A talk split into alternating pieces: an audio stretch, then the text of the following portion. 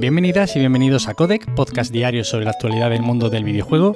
Yo soy Nacho Cerrato y la idea aquí es comentar brevemente lo que se cuece a diario en la industria del videojuego en capítulos muy cortitos.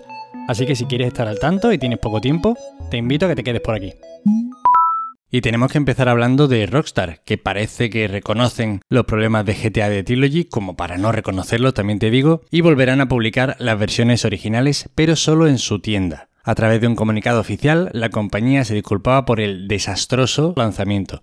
Cito textualmente, las versiones actualizadas de estos juegos clásicos no fueron lanzadas en un estado que esté a la altura de nuestros propios estándares de calidad. Yo sinceramente no entiendo cómo esto no se ha comprobado antes, no sé si es que no hay control de calidad, no sé si es que pasa entre pueblos, pero en cualquier caso no tiene ningún sentido conociendo el poderío económico de esta empresa.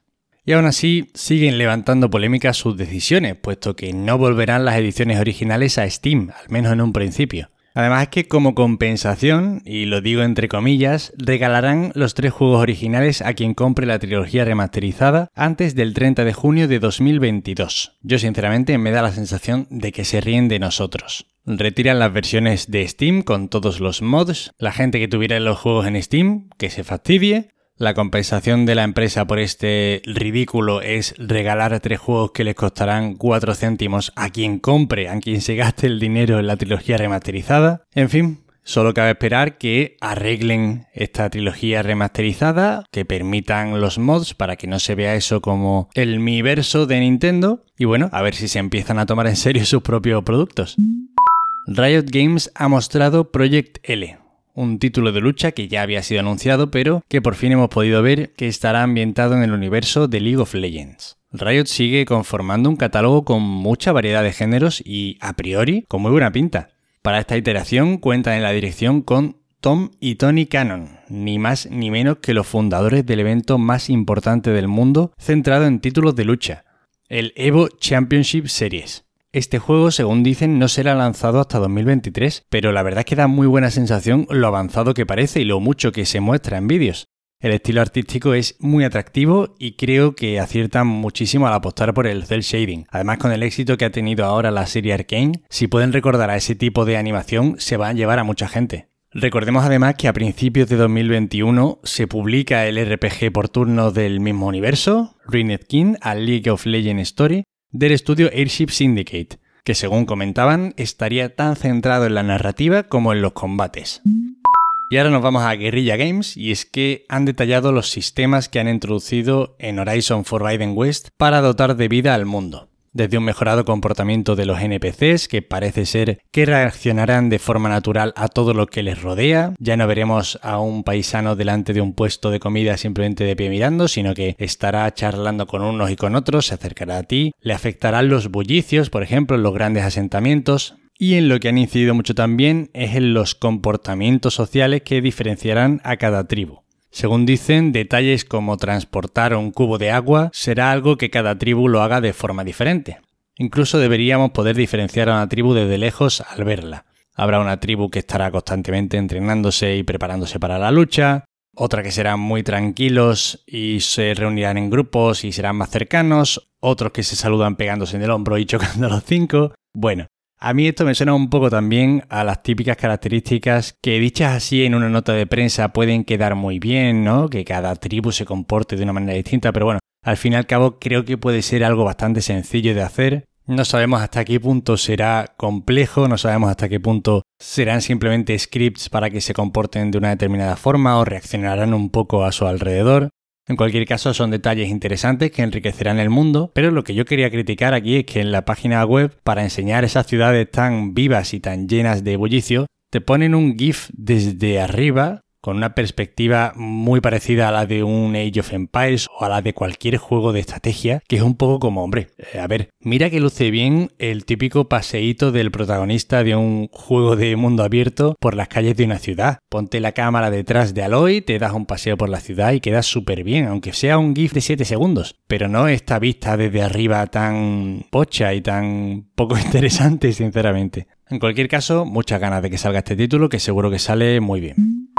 Devilish Games, el estudio español responsable de Onirique o King Lucas, anuncia Minabo, A Walk Through Life. un simulador social que llegará a Steam en primavera de 2022, en el cual el jugador tendrá que decidir cómo será la vida que viva su nabo hasta que se pudra. Evidentemente, esto ayer estuvo rodeado de miles de coñitas, obviamente. Creo que fue incluso trending topic mi nabo en Twitter, y es que, claro, evidentemente el nombre iba a dar que hablar. Y bueno, por entrar un poquito ya en materia, tu nabo podrá relacionarse con otros nabos, formar una familia de nabos, tener mascotas rábano y bueno, cada vez que empezamos una partida se genera una vida y un nabo de forma aleatoria, al estilo roguelike.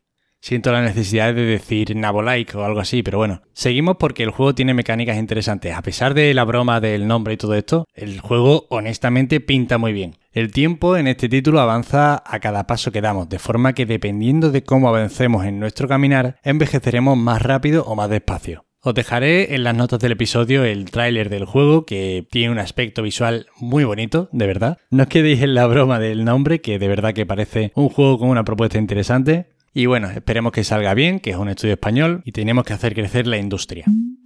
Pokémon Diamante Brillante y Perla Reluciente se convierte en el segundo mejor lanzamiento del año en Reino Unido, solo por detrás de FIFA 22. Desde luego, en Game Freak pueden estar tranquilos porque sigue funcionando cada uno de sus lanzamientos como un tiro. Aún así, las ventas con respecto a Pokémon Espada y Escudo, que bueno, serían las entregas principales, han caído un 26%. Recordar también que esto puede deberse a que Leyendas Pokémon Arceus, el entre millones de comillas, Breath of the Wild de Pokémon, sale el 28 de enero. Y yo entiendo que habrá mucho posible comprador joven que haya elegido este otro juego como el merecedor de sus ahorros, ¿no? Bueno, lo típico de cuando eres más pequeño eliges un juego al año, un juego por tu cumple o un juego por Reyes. Probablemente la mayoría esperen a este otro Pokémon. Pero bueno, como decía, en cualquier caso es un lanzamiento muy exitoso para ser otro remake, más dinero para las arcas de, de Pokémon, de Game Freak y de Nintendo, y a ver si algún día les da por invertir todo ese dinero en hacer un grandísimo juego de Pokémon.